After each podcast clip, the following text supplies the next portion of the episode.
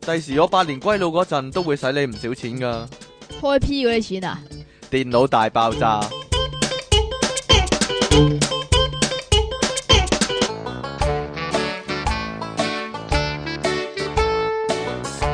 歡迎翻到嚟第一百五十四集嘅電腦大爆炸，呢度繼續有出體傾同埋積積清奇離岸神啊！你呢度又翻係到嚟啊？呢度係 popup.com，我留意到其他人都係講翻到嚟噶，有乜問題啊？專業嗰啲人士都係講翻到嚟，有乜問題呢？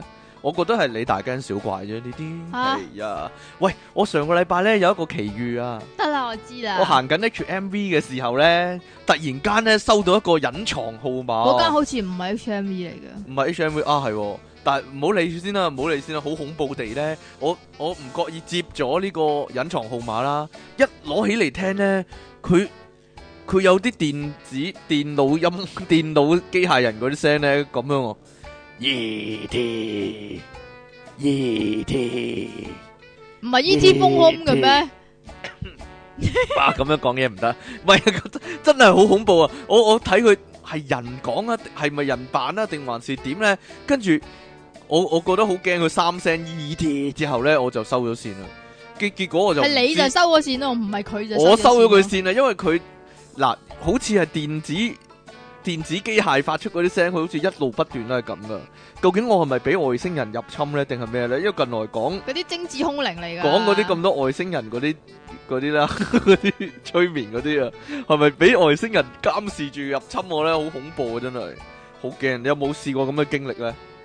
收到啲離奇電話嗰啲咧，我淨係見過有隻 E.T. 咧，佢個風空啫。啊啊啊啊啊！去咗風空，有冇行得翻啊？經過唔你係咪想講呢個啊？係講呢個，我哋講翻講下今日嘅新聞先啦。咪講呢個先咯，冇所謂好㗎，啊。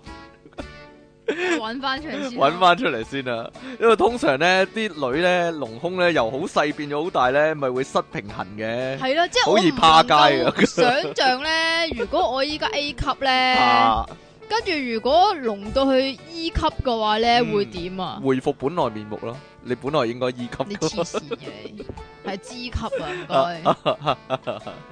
，G ，E 級 baby 點啊？呢個咁咧就有個英國嘅女人啊，嚇廿六歲嘅啫喎，嗯啊好後生嘅啫喎。嚇一次意外，佢因為一次意外咧，就造成呢個下半身癱瘓啦。咁腰部以下到完到全冇去知覺。膝頭哥咧，都係癱咗㗎。嗯，就連腳趾都冇知覺，嗯因為可能唔知小腿可能仲有啲知覺，但係小腿冇乜用啦，係咪先？唔係嗯咁你好慘小！啊！佢佢咁誒你腳連趾都冇知覺啦，係啊咁啊唔知應該係行唔到啊，連咁所排泄以都有問題啊！佢好係慘啊啦，要連連排泄都有問題啦，咁所以就即係要坐輪椅啊嗰啲啦，但係又跟住對個自己所以就冇晒信心啦，跟住無厘咧頭啦，有啲佢就因為咁樣樣即要重係拾下自信半身大受打擊，所以要就發泄喺上半身㗎啦系啦，喺上半身嗰度去攞開翻採啲啦，分數可係以啦話係。咁所以咧就佢就由三十二 A 咧就弄到到到去三十二 E 喎，做一個大工程啊，喺上半身嗰度，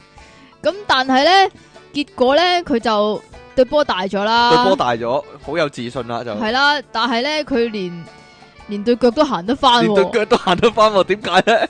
佢一隆咗之後咧，突然間咧就企起身啊，神奇地 啊啊！你行得翻啊咁樣啊， 究竟點解會咁咧？真係一個真係一個神蹟嚟噶，真係即係因為佢個胸大咗，嗯所以佢要睇下啊有冇失平衡先，咁啊！咁所以就企起身啊，忘記咗自己跛咗。係啦，忘記咗唔係跛佢係攤咗，好神奇啊！如果如果你隆咗胸會得到咩特殊能力啦？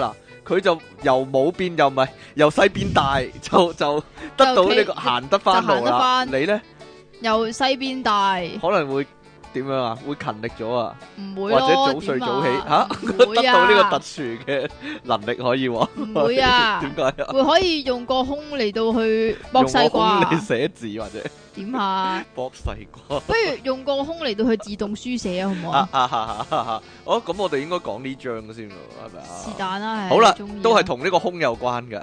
咁啱先嗰個咧就由即係 A 啊三十二 A 變成呢個三 E 十啊二 E 啊。其咁實哦三十二 E 會唔會好似唔係好啱俾三十二？我唔我唔理佢啦，我唔理佢細變大啦，總唔之係係啊，佢嗰個級數變大，但係佢個圍點解冇變大鬼嘅？知咩？即係乜唔係如向後果凹 E 級咗入去係嘛？ E 級嘅話，唔係應該三十四起跳嘅咩？鬼知咩？我諗咧呢個咧，就算佢變幾大都好啦，始終都係一個正常嘅隆胸啦，可以話係。咁但係咧，有啲唔正常嘅跟隆住胸啊。呢個隆胸就唔正常啦。你有冇見過三波女人啊？我梗係有啦，就套套係睇到 Total recall Recall 嘛嗰度啊嘛， 係啦，Total Recall 嗰度咧就有一個三波三奶女人啊，但三係波。字郎，但係咧，原來咧現實世界咧都出出現一個咧真正嘅三波奇人咯，其可以實話要係要要三個波三隻奶係愛嚟做咩嘅唔咧知？可能佢條仔係三隻手咯，可能就係、 好唔係有兩隻手同埋一個 口咩？啊啊！咦係喎， 好啦，冇所謂，因為因為咧呢、如個果播呢、歌啊，個唔係我播歌啊， 因為呢個咧發生喺佛美國佛羅里達州啊，咁有一個咧廿一歲嘅女人咧，佢自稱叫做茉莉三奶惡魔喎。茉莉你三奶惡魔，係啊 幾個月前咧就花費咗兩萬美金啊，去哇兩皮幾兩美皮金嘢啊，啊！整多隻波喎，即係真波假波，即係一隻波嘅價錢就係呢個兩皮啦美金啦。咁咧佢就花咗兩皮美金咧做手術咧，就喺自己身上面咧整咗第三隻奶出嚟。係啊，佢本來咧就係、一個按按按摩師。按摩師，據了解咧，佢花咗兩年時間咧，儲夠手術費之後咧，就周圍揾啲醫生咧幫佢整三隻奶啊。但係咧，多數醫生咧都話咧，我唔知點解啊，會話會衍生法律問題咧，就拒絕咗喎。直到係咧，咯，會有啲咩法律問題唔㗎知？啊，三隻波會有啲咩法律問題咧？嗯，三隻波係咪犯法嘅咧？究竟係我咯，就唔知啦。咁咁佢點買胸圍咧？啊哈哈啊，可能要訂咗，你唔好理呢個問題可先能啦佢唔。着又或者佢唔戴咯胸圍啦，係咯，唔戴胸圍都好正常啫。咁所以咪會衍生法律問題咯。啊 就令到佢戴唔到胸圍係嘛？ 令到佢戴唔到胸圍，咁要真空上陣，咁啊增加呢個犯罪嘅機率。自己車啦，啲胸圍器，又或者貼貼三塊乳貼啦。好啦，接三塊膠布好佢冇？揾咗超過五十個醫生之後呢，先至有一個醫生呢肯幫佢整第三隻波喎。點樣整呢？呢隻波大家啲材料啊，準備定啦嗱， 跟住做啊。醫生呢喺佢嘅腹部啊移植一啲皮膚啦，跟住注入四百 CC 嘅直膠啦，再加上人工乳暈同埋人工乳頭喎、即係梗係要粉紅色噶啦，人工嚟講。我我仲以為會有人捐俾捐佢，俾佢係喎， 移植落去係嘛？唔係啊，黐粒拍扭落去咪得咯，粉紅色拍扭。好就完成咗咧第三隻波啊。至於咧另外兩個乳房咧，亦都要注入一定份量嘅直膠啊，維點解持啊？要維持三隻波咧一樣形狀，就唔可以中間嗰個奇峰突出啊嘛， 或者中間嗰個突然間細咗咁啊奇怪啦，係咪先？即係話佢變相隆胸噶咯喎，都唔係。知喂，究竟咧，我我都有好奇啊，究竟咧佢第三隻奶咧係擺喺左邊啦、右右邊邊啦定還是係中間間咧？？你話咧？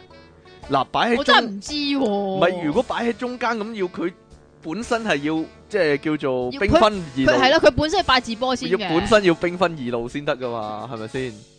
好難理解，我唔知道。問下三萬仔啊，可能要 問下問下巴斯光年個 friend 三萬仔啊，應該點做啊？ 好啦，咁樣咧，佢咧其實咧有人話咧，佢想整到自己變三波咧，係想搏出位喎、因為咧佢喺自己 Facebook 啊同埋 YouTube 嗰度咧擺咗自己啲相同影片之後咧，就咧得到美國地方電台訪問啊，即時話咧，即係即時訪即問下係其佢實用多對奶嚟對出名啫。點點解唔係用多對啊係用用多一多隻啊？佢問啊，電視台啲人就問啊，喂，點解你會你做乜整搭住我膊頭嘅三隻波啊？我唔想整三隻波。跟住你唔使佢搭話咧，我膊我頭啊我唔想再同男人約會喎，所以咧佢嚇整三隻波係為咗嚇走嗰啲追求者喎，就為咗嚇走嗰啲溝佢嘅男仔咁樣喎。但係我諗會有啲男仔咩噶嘛唔？知啊，三個三隻手嘅男仔咯， 可能有。佢話咧，因為咧佢誒後來咧都露出狐狸尾巴，可能係佢話咧佢想自薦咧去 MTV 電視台度主持實景 show 喎，就靠住佢三隻奶嘅優勢，其得唔得實咧？你話其實如果你要做一個主持嘅話咧嚇，首先你要口才好啦唔，知啊，可能佢口才都唔錯咧。不過咧，MTV 咧都差唔多噶啦，因為佢專係有啲騎呢嘢噶嘛，吓即係 S 都喺啊 MTV 嗰度噶嘛， 吓所以我諗佢可能可以啊，可以做到呢個 MTV 嘅主持都唔定啊。係 嘛？係啊，咁講完奶就講完奶啊 ，J 啊，講完奶就講下周啦。 你真係專係呢啲嘅，真係，即係波西傑克森啊，真係。點樣啊？ 嚟啦，得啦嘛。 得啦，其實我唔係想講粥噶，係我咩係咧想講糖噶，係想講但係啲糖裏邊有粥啊。嚇，係咪好難理解咧係咧點樣咧？大家有冇食過呢個哦紅忍啫喱糖。熊仔軟糖，即係熊細仔細粒咧，橡皮糖有個誒熊仔係啊樣嗰只，通常都係紅色嘅。嗰陣時咧，呢、個熊仔軟糖咧做呢個天與地啊嘅時候哦咧， 不停俾人玩啊嘛。其中一隻熊仔係嘉明啊，啊 就切甩切開晒啊嘛，你啦 啊點點樣？啊？咁樣就喺紐西蘭都扭有親呢喎，係啦，點樣？ 點樣一提呢、個你就提起你傷心事咁樣咧？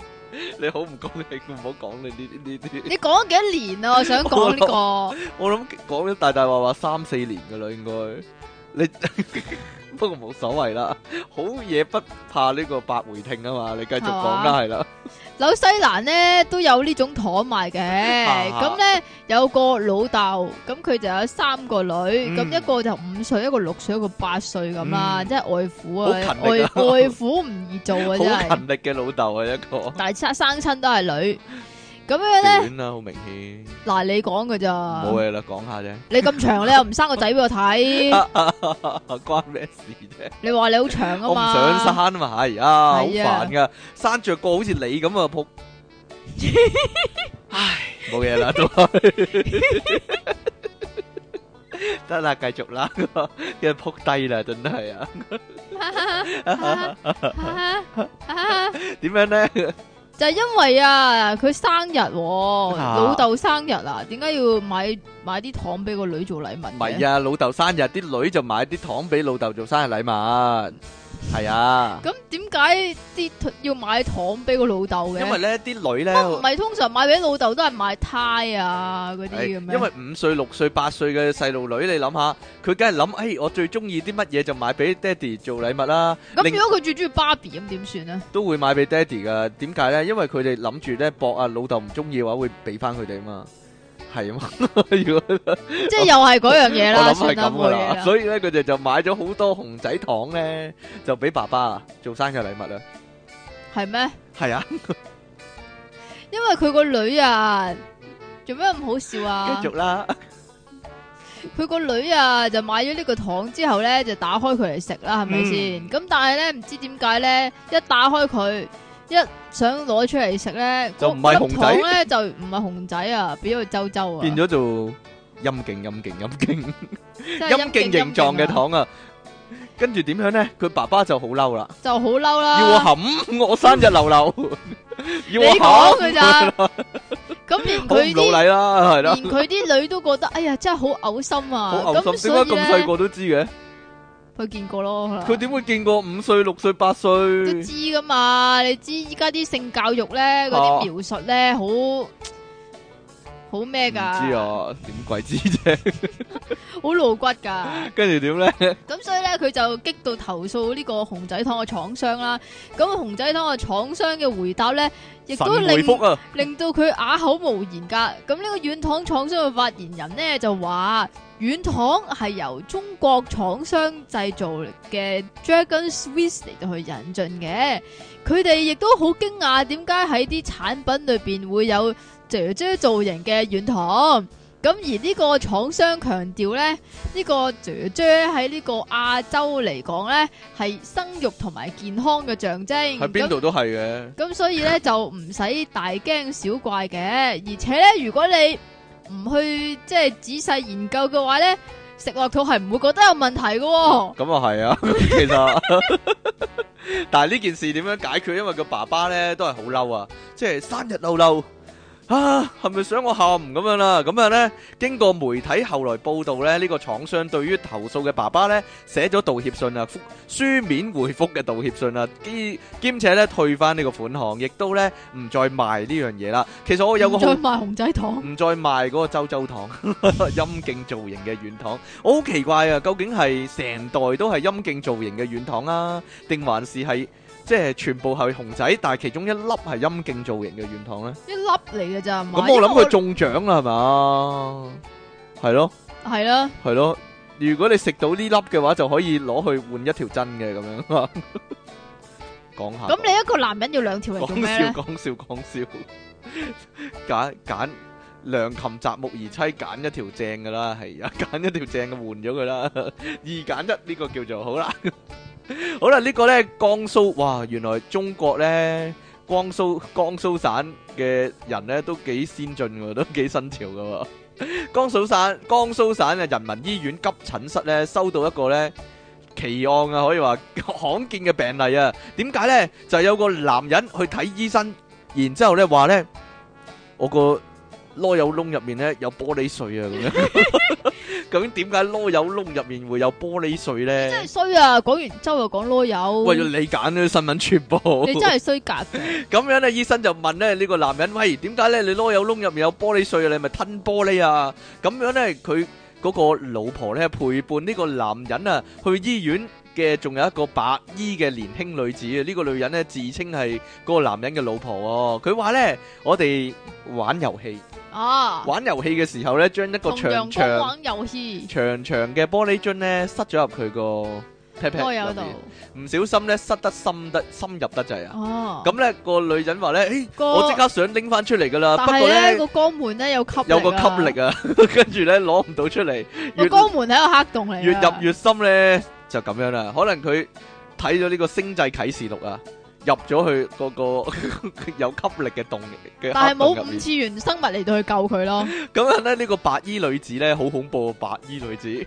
手上面咧有個塑膠袋，塑膠袋咧就裝住咧兩個人玩遊戲用嗰個玻璃樽啊，而咧係剩翻半截玻璃樽嘅啫。咁即係另外半截咧就深喺入入邊咯係啦，深入呢個不毛之地， 深入五臟六腑咁樣咧。 由於咧呢個玻璃咧樽咧已經碎咗，同埋吉得好入啊。哦，醫師表示咧需即要。係即係諗到都覺得痛啊！最需要緊急做手術治療啊，否則咧會有生命危險、喎。咁對於自己咧為求刺激而做出嘅行為咧，兩個人咧都深表後究悔竟㗎。係邊個覺得刺激所以做呢個行為啊？我諗兩個都覺得刺激啩，唔知啊，即一係個就刺啦，一個就激 啦，係嘛啊唔知咧，好好恐好恐怖嘅一件事你啊！會唔會想試下？我唔想知啊。 好啦，呢度咧有單咧改名嘅新聞喎、 咦，改名啊啦？改名唔係點啫？你想你講晒咯，啲衰嘢咧，唯有講係咩啲正經啦，你唔慣噶啦，都知。 係咩？講晒啦咩？係啊係啊哦，嚟啦，咁咧喺呢個應該係台灣啊係咪台灣啊？係啊，吓 PTT ，PTT 啊嘛係啊，PTT 就應該係台灣啊啦哈呢個討論區。咁咧就有個新手阿爸咧，就喺網上面幫自己個即係啱啱出世嘅 B B 咧就徵名喎。佢表示咧佢自己係姓李嘅，但係咧佢個阿爺咧就要求要跟個族譜啊嚟到去。牌子啊嘛，排係排啊，名叫李，即係譬如佢誒排到個健字就係李健乜或者係李啦乜，李健健咁王樣咁啊啦，係啦。咁佢就個仔就排到去咩字咧？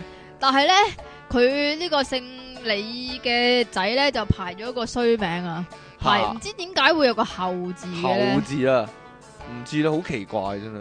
李後乜啦？總之個係啊，仔要你一一諗一諗到第一個就應該李後主啦，李係後嘛主、啦，或者李後人啦， 或者。李後庭啦。咁佢佢就上網就誒睇下有冇人咧有啲好提議係好名咁樣喎，係啦咁。佢啲網友點樣提議佢咧？咁咁佢啲網友咧就真係非常之好嘅，即係唔係紛紛本來出佢爸籠都爸有個係心改名儀嘅啦，名㗎，叫李後立多，即李係。後立多，即即係係李安納多 Leonardo 嗰個諧音啦，係啦，國大家諗下用台灣話嚟到講翻啦，係啦，李安納度係啦， 幾好喎！如果係咁都， 但係就受到佢屋企人嘅強烈反 對啊，唔可以有四個字啊，咪西門吹雪咩家陣咁樣啦， 咁就唯有就上網徵求第二啲名啦。咁啲啲網友通常呢啲同你咧攞張相去 P 要求 PS 一樣啦，即係個係啊個啦都玩嘢噶啦。咁個個都玩嘢嘅時候咧，咁啲網友就有有啲咧就诶、呃叫咩李後蘭喎，李後蘭，即係李香李後蘭蘭啊，哦啲 friend 佢想講哦，衰，嘢嚟嘅。 有冇人叫佢改李後庭咧？咪就係咯，台灣冇李後庭喎，我我諗差唔多。啊解咧？係咧，有啲人李後宮啊，李後宮咦幾好喎，係嘛？可以建立個後宮嘅男人都最大嘅成就啦，應該係咁李後母咧，李後母就衰 啲啦，李後母。有冇李李後底乸咁啊樣？你快啲改啊！你快啲改翻個俾佢啊！你後事啦，後事係啊，你身後事你嗰真啲係衰 friend 格噶 你。有啲人啊，好啲叫你後七啊，你後八，你後九咁樣啊。全部都係衰名啦，但 係名。唔知咧，你即係後七，因為因為咧仲有你後二啊，即係你後呃你後 呃衰嘢啦，全部都係，不過都有正經嘅喎，有正經嘅，有個叫李後樂係啦喎。點解叫李後樂咧？就同李後主咧差唔多嘅，就係先天下之憂而憂，後天下之樂而樂個。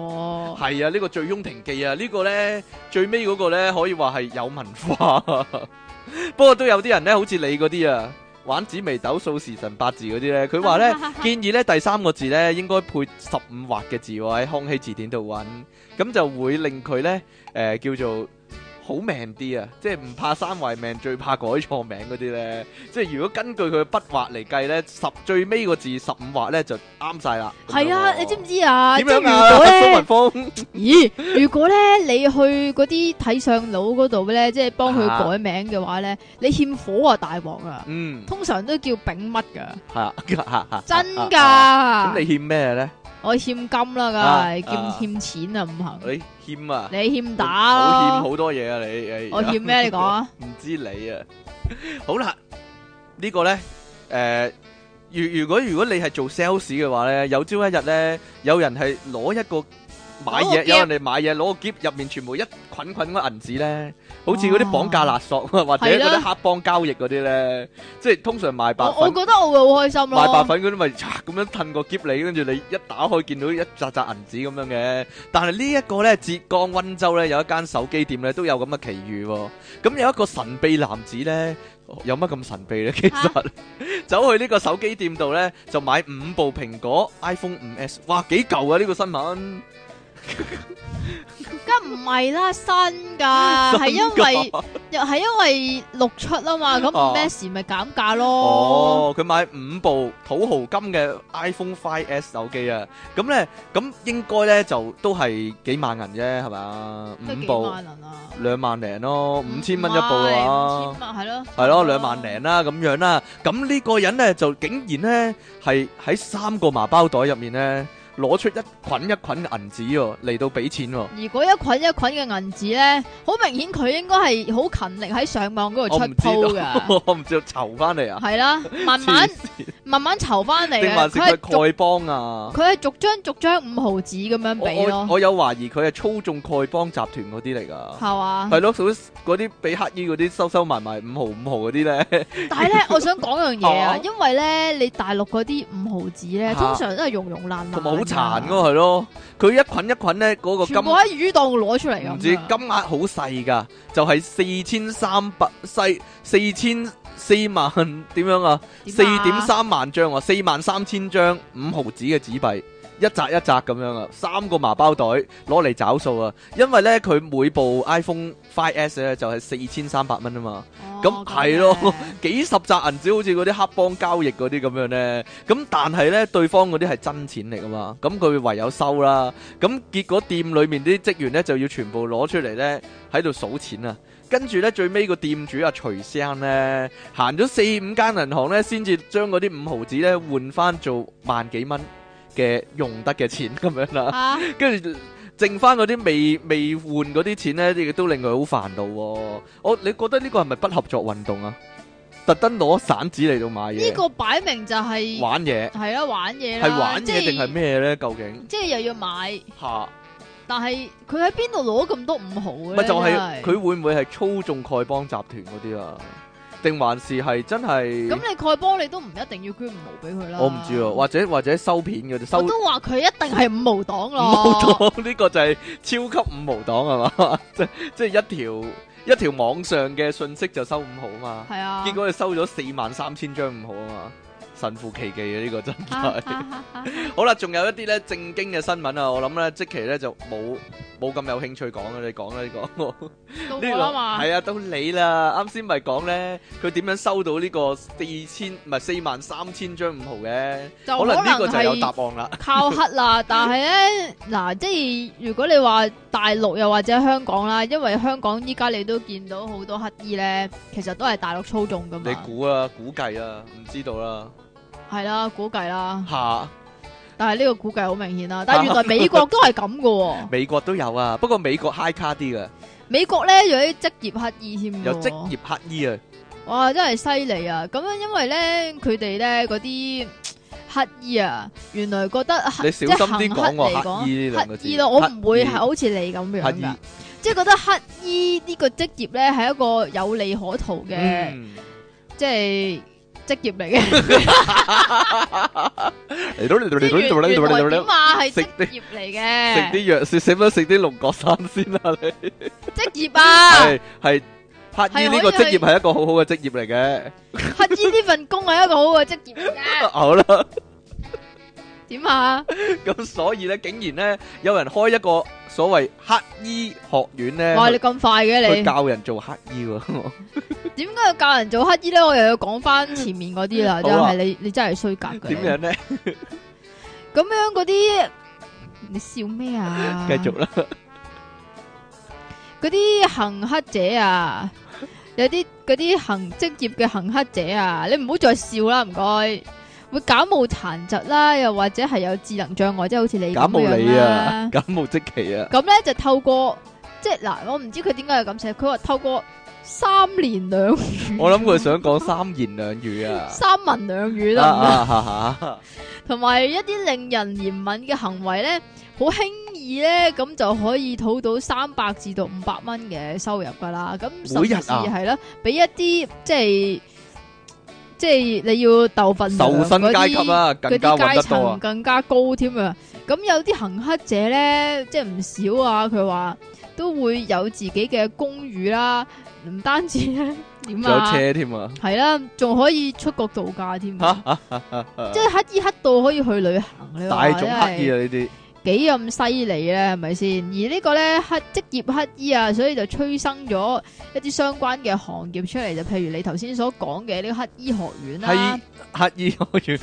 乞衣學院、係啊，乞衣學院 係啦，讀快啲啊，乞衣學院 得唔得？再再讀快 啲。課程咧就總共係六日嘅，前四日咧就學習呢個行乞嘅理論啦，然之後後兩日咧就要去街頭實習，有咁又理理論課同埋實習課，哦幾係啊，好勁犀利啊！啊！就由呢個院長親自在旁監督嘅，真係。咁其佢中咪好嘅似佢咪好似大陸嗰啲咧，斬咗人隻手啊，斬咗人隻腳，跟住咪有個人監督佢哋 行黑嘅，係啦，咁咪一樣咯。佢哋使使唔使入個學院？使唔使幫佢切咗隻手嗰啲斬㗎？斬咗腳吓，唔好講呢啲好慘啊！唉，諗起都驚真係。有啲成績優異嘅畢業生咧，一個月甚至可以賺到二千到四千蚊美金添喎。一個月喎，哇，二千最高四三萬千二啊，四千乘八啊！哇，係啊，三萬二啊咁我要去美國黑啊！但係咧點啊？吓，你又做一個職業乞衣乞衣職業乞衣。 得啦嘛，我再講快啲，但係鬥鬥快講喂，接下熱係啦，就係、 咁樣，唔該晒。點解你咧講乞衣咧會講得咁字正腔圓、咁正宗嘅咧？唔知咧，啊，真係。所以咧，仲有除咗乞衣學院之外咧，近年來咧，好多國家咧都紛紛加強對職業乞衣嘅管理啊。係點管你理唔好咧？ 連係你都講咁快啦，點管又或者講走音啦，點點就好似點管英理呢國啊，好似小販咁樣啦英國啊啊就禁止地鐵，唔係唔係禁止地鐵添，禁止咧呢個乞衣喺地鐵嗰度行乞嘅。咁而美國咧亦都設定咗呢個乞衣掛牌營業嘅制度噶。係啦，好似咁啲啊小販咁啊 仲設立呢個禁乞區添喎，嚇，就一定要每年去政府註冊啦，咁就做呢個相關續嘅。牌啊，呢啲係啊，叫要續呢個乞衣牌嘅。黑衣牌，攞個黑衣牌。而呢個乞衣牌咧，亦都係無時無刻咧要戴晒戴喺身上噶。 如果唔係就唔俾黑噶啦。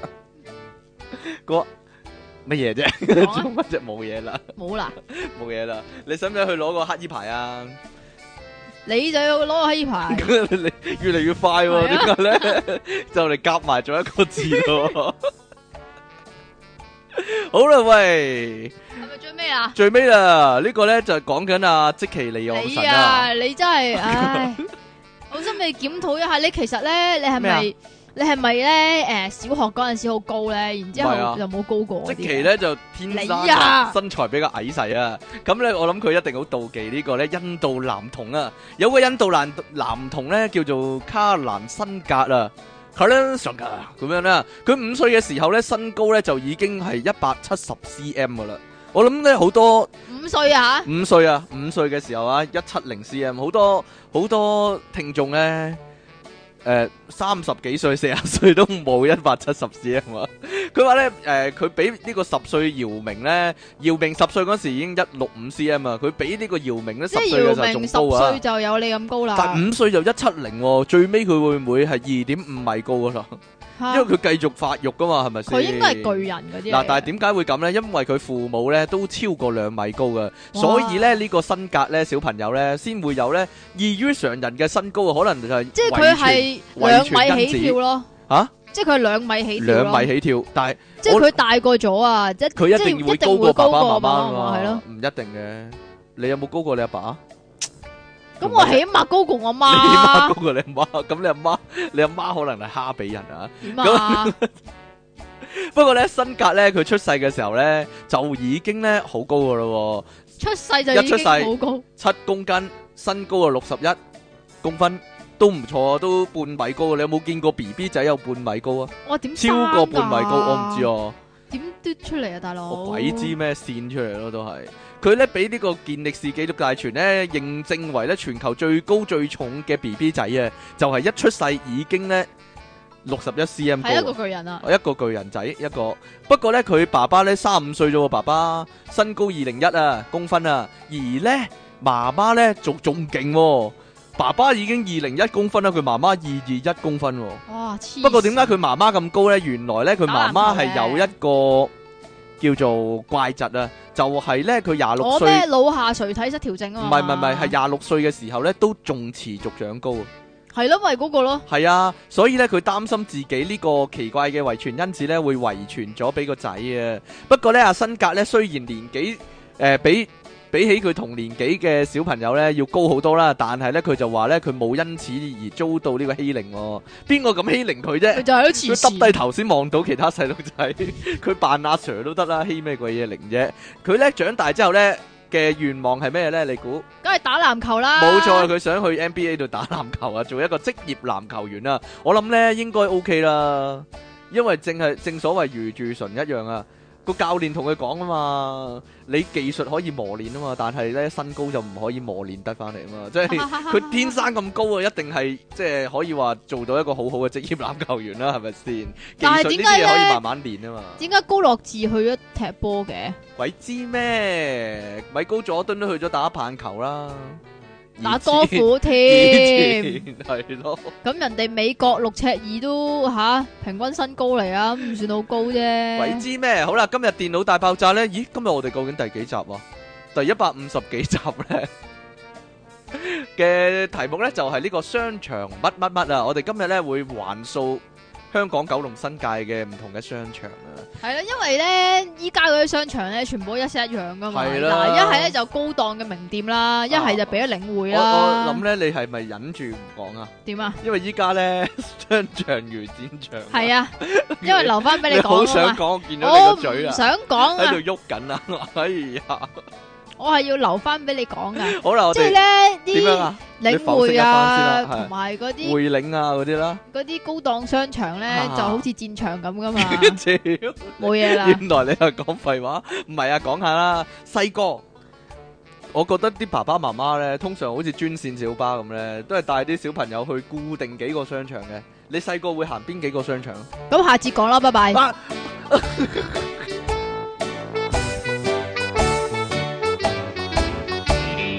你可以講你啱先想講嘅嘢啦。好啦，繼續係 popup.com 嘅電好腦大爆煩炸。啊！繼續係出體傾同埋即其利昂神，冇錯啦。呢幾句就係我啱先所想講嘅嘢啦。嗯哼，好啦，呢 咁好啦，我就節目完啦。個啱先想講嘅嘢就係咧，你阿爸阿媽細個咧，唔係係你阿 爸我阿媽喺你細個嘅時時候，候細個嘅時候會去啲咩 商會場帶咧？你去啲咩商場咧？成日去嘅專線小巴一樣嘅，你會發覺咧尖，咀咯，我每就個禮拜都會去嘅每個禮拜日咯，因為我都去老一次豆咧尖。咀商場。 系啦，我老豆咧就好中意同即系诶、呃假日咧，就即系礼拜日啦、 係啦或者假日啦，紅日咁樣樣係啦啊，因為你佢今係日做乜佢嘢啊係一個你今日 teacher 嚟噶 嘛，啊 點啊？今日所以咧係咪，出咗佢事啊佢禮拜日咧係一定會放假噶，系，咁啊帶你哋去尖沙咀海運商場、海係啦，運因中為心。佢好中意去呢個翠苑啊，飲茶係咪叫做翠苑，係啊，哇！但係咪貴啲㗎？尖沙咀飲茶？係啩？我我覺我得都唔知啊。哦，果然係嗰陣時有咧錢仔啊！飲真係點啊，飲到咧啲阿姐咧係認得噶 咯，啲阿姐認得佢，喂咦你咪好搞笑嗰個阿伯咁樣喎吓！我老豆嗰陣時咧仲未係阿伯嚟嘅。我諗你老豆咧，真係一定同啲嗰啲飲茶嗰度嗰啲阿姐咧，搞搞笑笑咁樣咧，搞到人哋認得佢嗰啲係嘛？冇嘢啦，點樣啊？你可唔可以講一講啊？你阿爸有咩搞笑嘢咧？對住啲阿姐，冇嘢，你都唔理人嘅。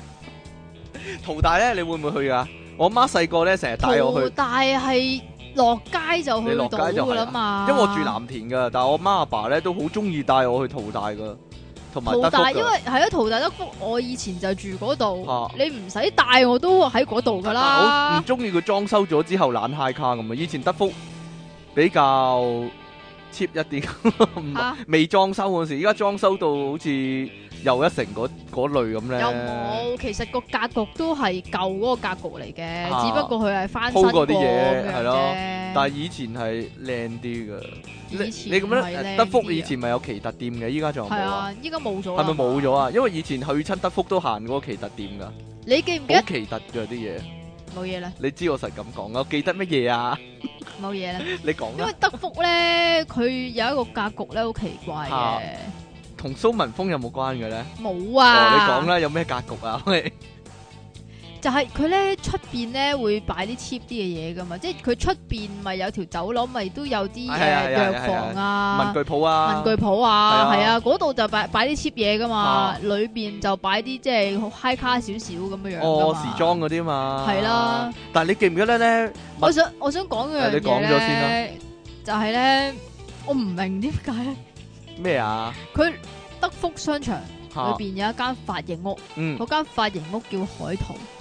唔知點解由我細細個已經喺度，到依家都仲喺度。但係你唔我知完全唔明點解佢可以仲喺度。嗯。但係你知唔知海淘係名牌嚟㗎？香港名牌髮型屋，我知啊。以前賣電視廣告㗎。以前就係名牌啫，但係依家已經不是名牌啦嘛。想青春閃閃發光。嗰個唔唔係，哦，係名牌郎咩？ 嗰個係明髮廊嚟㗎喎。嗰個係明髮廊嚟㗎喎，sorry。係海淘髮型師法術啊。拜拜。唔係喎，都係明發廊嚟 喎，好似冇嘢啦，算啦。喂，你記唔記得德福咧嗰間麥當勞係咪都係一樣個位啊？唔係唔係搬過一次啊，嗬？搬過。以前係奇特店隔離噶嘛，好似係。哇！唉你記得我咁唔 e 記 x 得，我唔係好記得 啦。唉，如果冇去過德福淘大嗰啲人就覺得好離奇啦，唔知我哋講緊乜 啦。不過不過係香港人都會去德福淘大噶嘛，咪就係咯。應該有邊個住住聽眾係冇去過德福或者應同該大話嘅住九咧？龍啲人一定會去德福淘大。啊，應該係咁住講啦港島啲人就好難講啦。係啦我港島我哋就唔熟啦，港島梗係去太古城啦，哇，應該應該啊冇啦我唔知啊，溜冰啊嘛，有冰踩啊嘛。係啦。如果你話我唔熟嗰啲，就一定係小西灣杏花村嗰啲啦。但喂，係嗰啲係嗰啲不不入呢個範圍啦，唔係有名商場嗰啲係屋村商場啦。杏花村都唔算出名咩？啊啊杏花村就算出名，不過咪就係不咯，過咧可以話咧好鬼殘舊啊！佢佢唔係好鬼殘舊，係超級嘅勁殘佢舊。佢佢一開嗰陣時咧。下低個商場，啊咪天花板嗰度貼啲藍天白雲咁樣嘅。依家仲係啊依家都仲係嘛咁噶，係啊， 即係廿年啦，都仲係咁，十咪幾就年係啦咯，即係起碼懶係嗰陣時咧，好 high 卡咧，係喺啊，海會好清邊新咁咁樣樣咧，咧同，埋嗰個美國冒險樂園咧，有好多嗰啲海盜公仔嘅咧。係啦依，家都係咁啊！即係十五十五年前、十零廿年前係咁咧，依家都仲係咁啊廿年，啦，係，咯。我我啱啱出嚟冇嘢 啦，點啊講啱啱出嚟工作咧，嗰度嗰度嗰陣時溝學生妹咧，啊，係咯，都係咁樣哇！嘅。你溝到咁遠中啊！ 心嗰個 嗰間杏花村嗰度，都依家都仲係咁咧。哇！你溝到咁遠㗎我？溝到好遠，唔好咁啦，好啦，唔好講呢啲啊。乜唔係通常細個溝女咧，即係啊三個地鐵站嗰啲就唔溝㗎啦咩？點解啊？咩意思啊？三超個過地三個地係鐵站三嗰啲超過就三個地鐵站嗰啲我我啊吃，得開啊個人，係嘛唔？係啊，講下咋。喂，大佬你住藍田喎，嗰嗰條女喺藍田嗯㗎。係係嗰個咩？女係藍田嘅，係咩？但係佢學校喺 喺嗰度啫嘛，喺附近，咁你都要接佢放嗯好學辛㗎，苦，好所以好辛苦，頻撲，唔知點解要咁樣。依家唔會咁做啦，依 家。得啦，我哋講翻商場。好啦，講翻商場預展場，你你會帶條女去邊個商唔場？係，啊，紅磡廣場啊，哇！以前會去啊噶，紅，等先紅磡廣場啊同黃埔冇關啊，紅磡廣場我知道啊，係咪誒尖東嗰頭啊？唔係啊，唔又係尖唔東嗰係頭，啊？就係係紅磡紅磡廣。廣場咯，喺紅磡， 我唔知點講啊。你又你形容一下裏邊有啲咩？因為如果紅磡嘅話咧，但如如果近紅啊嗰度有間永安噶嘛係，其實都唔喺嗰係度啊，唔喺都嗰係即係如果我嚟講啊啊，都係路線圖之一嚟噶。因為以前咧有個親戚咧就喺嗰間永安嗰度做嘅度啊，啊哦，咁所以就會即係誒順便去探下佢啊咁樣咯同。嗰個嘉圍村有啲近嘅，但哇係咧咁。遠嘅，係啊咁佢去土瓜灣。係土瓜灣近土瓜灣嘅紅磡廣場係紅哦，我磡知商啦，場我係知啦啦，我嗰知度啊。啦，嗰不度過。以前已經噏得㗎啦，依但哦家係都仲噏得都算有啦，嘢行啊嘛。冇嘢行但係依啊家係係執晒啊啲鋪頭，噏得到唔咪就係咯，知點解會咁咧。得翻間以酒前樓都咁算有樣人咯。係啊係啊，以前都算有人行㗎嘛，但係依家冇啦。嗱，仲有一個又係我覺得沒落咗嘅就係聯合廣場。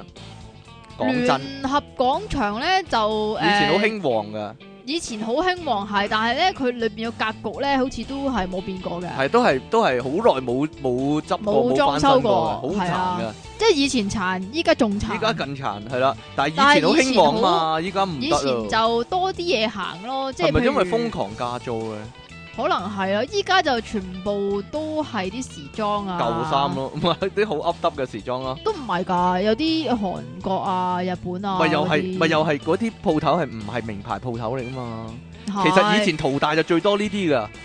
講真，以前嚇淘大最多呢啲叫但係做總哦之你唔好理啦，總之依鋪家貼，就係鋪貼，鋪貼啊，唔係哇冇唔該晒真冇係唔係名牌嘅鋪貼啊。因為依家嗰啲商場咧，啊例如朗豪嗰啲咧，嚇全部開嗰啲 I T 啊，係啊，即朱係古總之力啊，係啦，有品牌佢㗎啦，本身已經係一個品牌嚟噶嘛，但係啊以前啲鋪鐵咧係係雜不撚噶嘛，係啦，即係自己譬如執啲水貨翻嚟噶嘛，係啦，你你做鋪貼生意嘅話，你就自己去日本又或者大陸入貨啦，咁係咯樣你聯合咧就係會係就嗰係呢啲啲咯，啦，或者淘大都係噶，以前嚇，但係依家唔係啊嘛，唔係淘大依家都仲係嗰啲，如果你話鋪貼嘅但係話，好似靚，咗好多依家，啊好似即嘅咋，但係其實都係一係嗰啲嚟㗎，都係一個咧推嗰啲衣架咧，跟住掛咗好多件衫喺度俾你揀嗰啲是咧但啦，我講得未啊？師奶係你講啊，聯合啊，係以聯合前去聯合會買啲咩咧？買咩咧？會買舊 CD，會買二手 CD。係係，依家已經冇晒。依家冇。咯，以前好多間啊，舊二手 CD 以前幾間啊，誒或好者二手似 DVD 係啊，好似係有幾間，但係我嚇幫襯熟開嘅就係得係咪一樓啊？一樓係係啊嗯啦，。總之有一間咧好近小食部噶啦如。果大家記得嘅話咧，佢仲提供一個服務㗎，咩啊？你個 CD 花咗咧，哦，佢 幫佢幫你修補，係係啊，佢幫你修補翻㗎， 係咪啊？同埋嗰度有好多穿羽毛球拍嗰啲啊，啊，都係係咪？啊？依家冇咯，我唔知點解，冇晒啦係咯，做唔到咯，都係你穿羽毛球拍，你嗰啲誒，即係以前咧有啲叫做運動鋪。啊運動鋪，但係又唔知誒做唔到技術性一啲㗎，唔係，通常嗰啲運動鋪咧會係雜不楞一啲嘅，係啊係啊係咁啊，就會有穿線服務係嘅。啊，但唔係淨係賣嘢㗎嘛，係咯，嚇！依家嗰啲運動鋪咧就冇噶啦，即冇係咯，或者幫你包嗰個咧嗰個誒嗰個球棒個球球拍個 band 啊，嚇嗰條嘢啊，嚇佢幫你包到好靚㗎嘛。嚇係啊，但係依家冇呢啲咯，冇唔啦，知去咗邊度，或者黐個冰波嗰塊膠啊，幫你係即係幫你黐膠啦。好奇怪，黐膠線嗰啲， 穿膠線嗰啲。好啦，有啲咩宅男蒲點咧？問下哇即期就最啱啦。哦你咁嘅咩啫？你突 然間唔係呢個仲嘅會再講啊嘛，因為呢啲嗱，呢家問下宅男宅男蒲點啦，呢個問即期最啱啦，信和啦。但你講嗰個咧舊 CD 咧，依家就信和地牢嗰度就有翻啦，吓，唔係啊嘛，係信和地牢嗰啲 CD 咧，唔係二手㗎。唔係二手咩？係誒簽一名嗰啲啲咯，係有啲係二手，但係啊有啲係即係標榜賣嗰啲好舊嗰啲 CD，但未拆封嘅，啊係啦，係啦。但係咧就另外有一個咧就係誒二手 DVD 係啦，信和以前其實依家都仲有嘅，有起碼四五間啊，係啊因。為嗰啲碟揾唔到就去嗰度揾啦。佢地下嗰度就不嬲都係賣呢啲嘢㗎啦，係啊係啊，但係依家就多咗嗰啲 game 鋪咯，係咯，二手都係二手， 啊係啦，不過好信和都變咗好多啦，因為以以前全層三樓全層咧都係賣鹹碟噶嘛，誒呢個呢個就係一個問題啊！佢幾時變咧？你記唔記得？信和幾時變咧？講真，格仔鋪興起嗰陣時，哦都係，係咪啊？以前係冇格仔鋪噶嘛，以前全部賣日本漫畫啊、雜誌啊、嗰啲玩遊戲機啊都有啦。嚇？但係咧，一有格仔鋪咧，就變咗好多間格仔鋪咧，可唔可以格仔鋪賣鹹碟咧？就無無聊聊咁樣咯。我覺唔得理人格仔鋪賣咩鹹碟 咧？真係全鹹部啲濕嘢就有啲，嘅，啲係格啦仔嗰度 擺啲鹹嘢。好景啦，好景都變咗質啦。好景我係少少啲去啊好，景我成日去嘅，因因為為點我唔係買鹹碟啦，咁因為單點到啦解。點解好景會少啲去咧？點解因為咧成日咧都話好景有好多黑店啊，好景好黑點賣鹹碟嗰啲嘛，唔係啊，假黑店假啊嘅鹹碟啊賣咗啲。係咩黑店啊？ 喂，你講啦， 即係你買嗰度都好多遊戲啊係啊嗰遊戲啲機噶嗰啲係嘛，啊即係譬如買咗啲 PS 三壞嘅咁樣嗰壞啲嘅啊，壞機，係啊，哦，或者或者有個傳聞啊，話咧攞去修理咧，嚇佢會佢攞晒幫咗你你，啲零件，係啊，跟住要換咗啲換舊換嘢咁啲樣水嘢啊落去啊嘛，係啊，，所以啲人話咧，你攞機去修理嗰陣時人心惶惶啊！你及住佢去修理啊，你唔好俾佢做手腳啊！咁你樣啊黐線！啦，你及住佢，你都唔知佢做啲乜啦，講真。咁起碼佢冇喺你個機入面攞咗啲內臟出嚟啊嘛，係咯，咁啊嘛，算啦，佢攞咗你都唔知咁啦。啊係。好景以前咧就有呢個教父啦，四仔教父，四樓 四就四樓有四仔嗰個咧就係好景噶啦。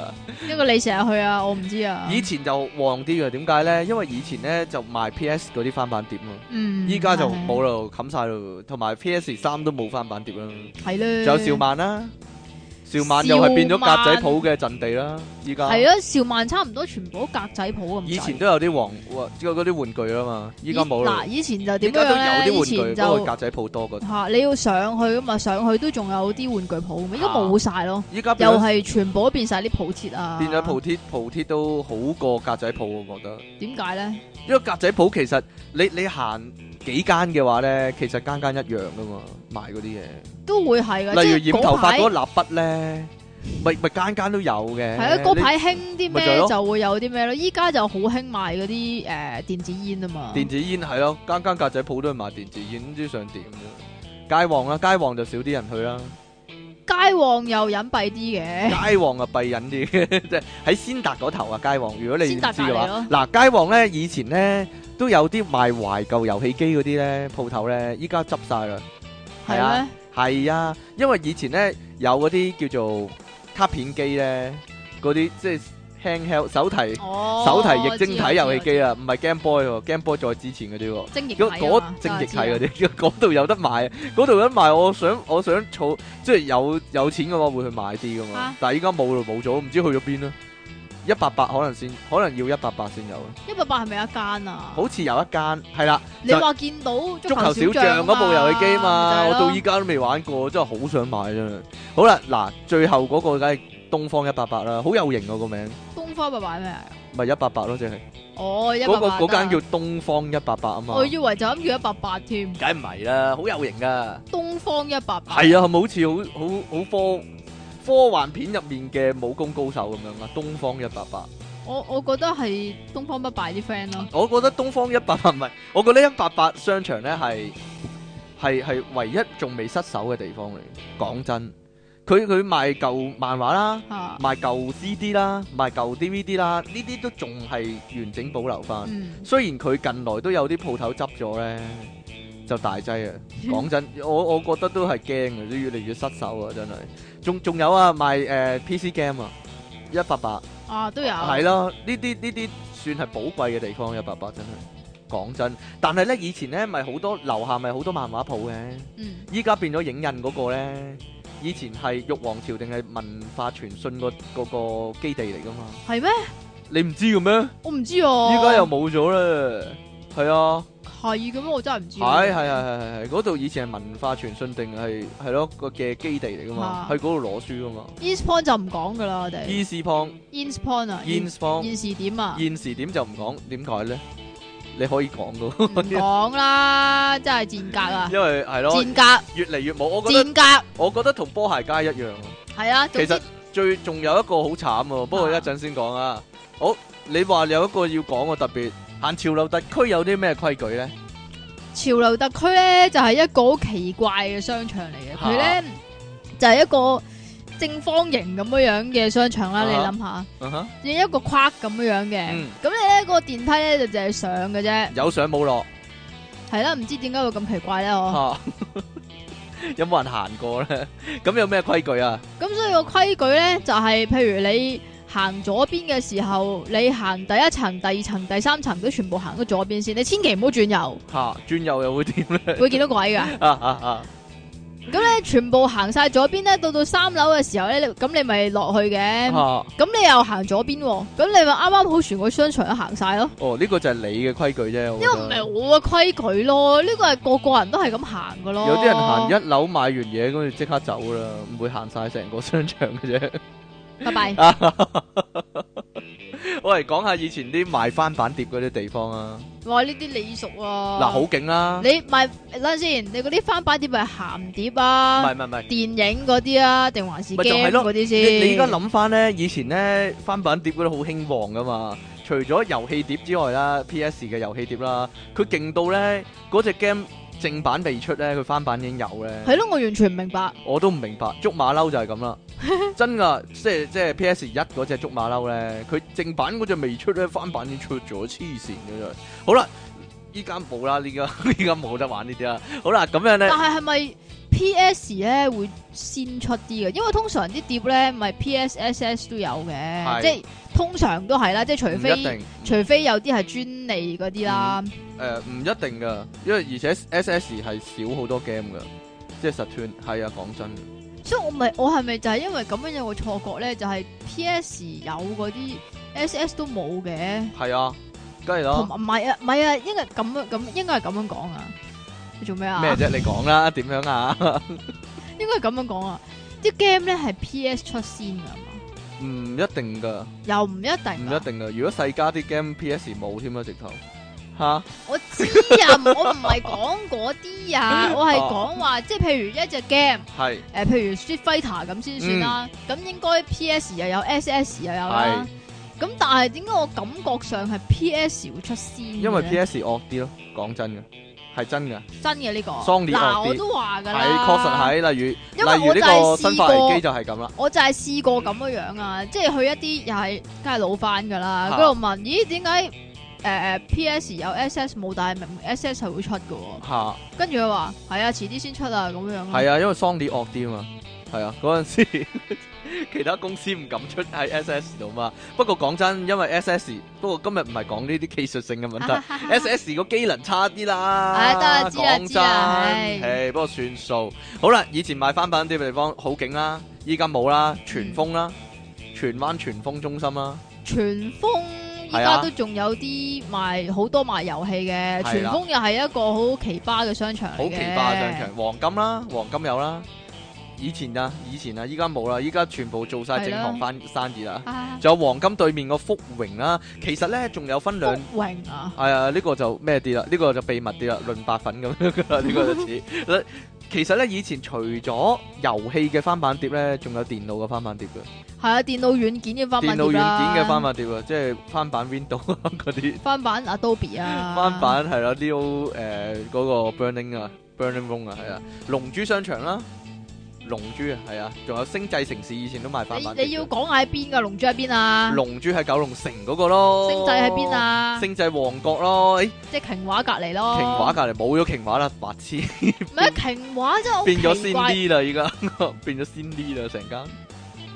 係啊，點解可以喺瓊買起畫佢啊呢個地方全層變咗仙乜嘅咧？真真係好係，離奇真係。你知道仙咧，仙咧啊係專係貨大陸人噶嘛？你唔可以咁，講嘅，專係貨女人啊，或者叫大陸啊女人大陸咯女人，你咁講嘅。係就係啦，一點可以咁做我唔嘅？知啊黐線！仲有一個觀塘某商場，呢、個點樣觀？塘廣場咯，唔係觀塘廣場，觀塘廣場都係賣翻物碟，但係仲有一個㗎。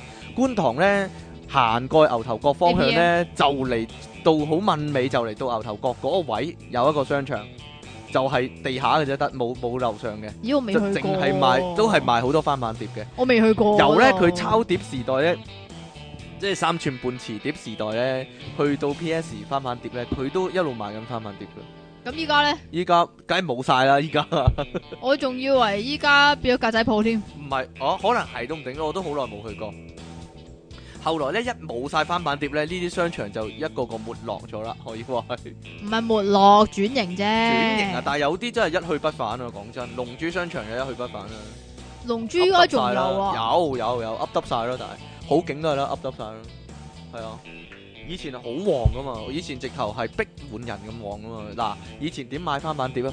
哈呢啲真係要問你啦。要寫張。紙仔㗎。係啦，首先，咧你就要睇誒 number 睇 number，係睇啦啱個編號，即係譬如 Adobe Photoshop 係五零一咁樣樣，咁你寫張係啦紙仔五張零紙一，仔寫住五零一，咁然之後咧就交俾交個俾個人白粉佬。做咩啫？你可以繼續講㗎。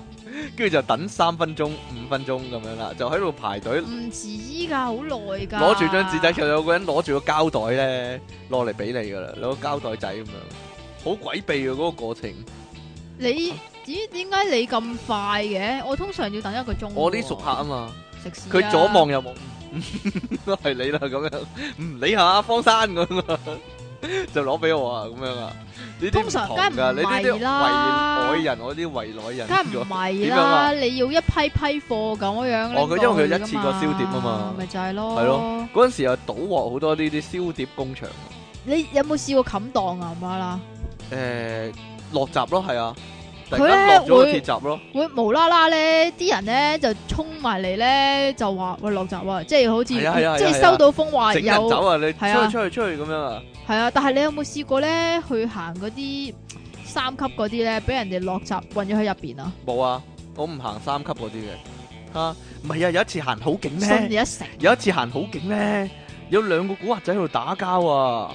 我忍你好耐啊，跟住咧就即係一嘢整低咗佢咧，跟住仲攞個接凳咧，你講過啦，算係啊，啦一。一嘢嘢坐落去咧，跟住佢拖佢走咧，拖佢入去其中一間鋪入面落閘啊，成行血咁樣喺地下嗰度，幾驚啊！即係少林寺十八銅人一樣啊！ 哇，不過係咪好耐以前講過啦？呢個。係啊啊，哎呀，好啦，我想講下呢個龍珠商場啊。以前呢，有超多舊遊戲機嗰啲嘢賣嘅，依家都係，依家都係，因有為好似垃圾港咁噶嘛嗰度。啊仲有一個特殊嘅行業，就係呢，佢哋會影印，有啲鋪頭啊，嚇會影印一啲呢啲遊戲機書、遊戲機雜誌嗰啲攻略呢。例如說呢，你打緊呢個最終幻想啊，即即係啊太空戰士十三咁樣啦，咁佢就呢，一最期終幻想係叫最終幻想，係啊，台灣叫最終幻想 Final 啊 Fantasy。咁咧佢就會咧由即係佢第一期講呢個 Final Fantasy 嗰一個攻略，然之後一路影印，影印到佢最尾嗰期，然之後咧就一沓咁樣賣噶，但係影印紙嚟嘅喎。佢有啲咁嘅服務嘅喎。哇！我真係唔知喎呢個。佢佢嗰陣時咧，成沓攻略咧，即係影印嘅攻略咧，哇就擺喺度，你去去抄咁樣十幾蚊一份咁樣嘅。我嗰陣時買唔少呢啲，咁幾正喎。咁幾正，但係依家冇咗呢樣嘢啦。唉依家冇鋪頭做呢樣嘢，因為以前係喺喺龍珠嗰度呢，或者其他一八八啦，可能都有啦，就會有呢個咁嘅服務，成間鋪頭都係賣呢啲攻略嘅。嗯係、啊，但係我我諗佢都浪費咗好多 paper，浪 費咗好多紙張嘅資源。講真，你記唔記得乜嘢啊咧？如果你話再講嗯啲 game 啊嗰啲嘅話咧，沙田咧嗰個商嗰嗰個叫咩商場？希龍爾城希希爾頓啊，係咪都係龍城係一間漫畫鋪嚟㗎，唔 該，係啊，希爾頓商場，係咪希爾頓咧嗰邊？好似係啊，偉華嗰邊啊，係啊，係啊，係啊，係啊，係啊。係咯，咪有你你講呢啲咧，如果唔係住沙田嗰啲人咧，拗拗緊頭啊啦已經， 好圍內嘢。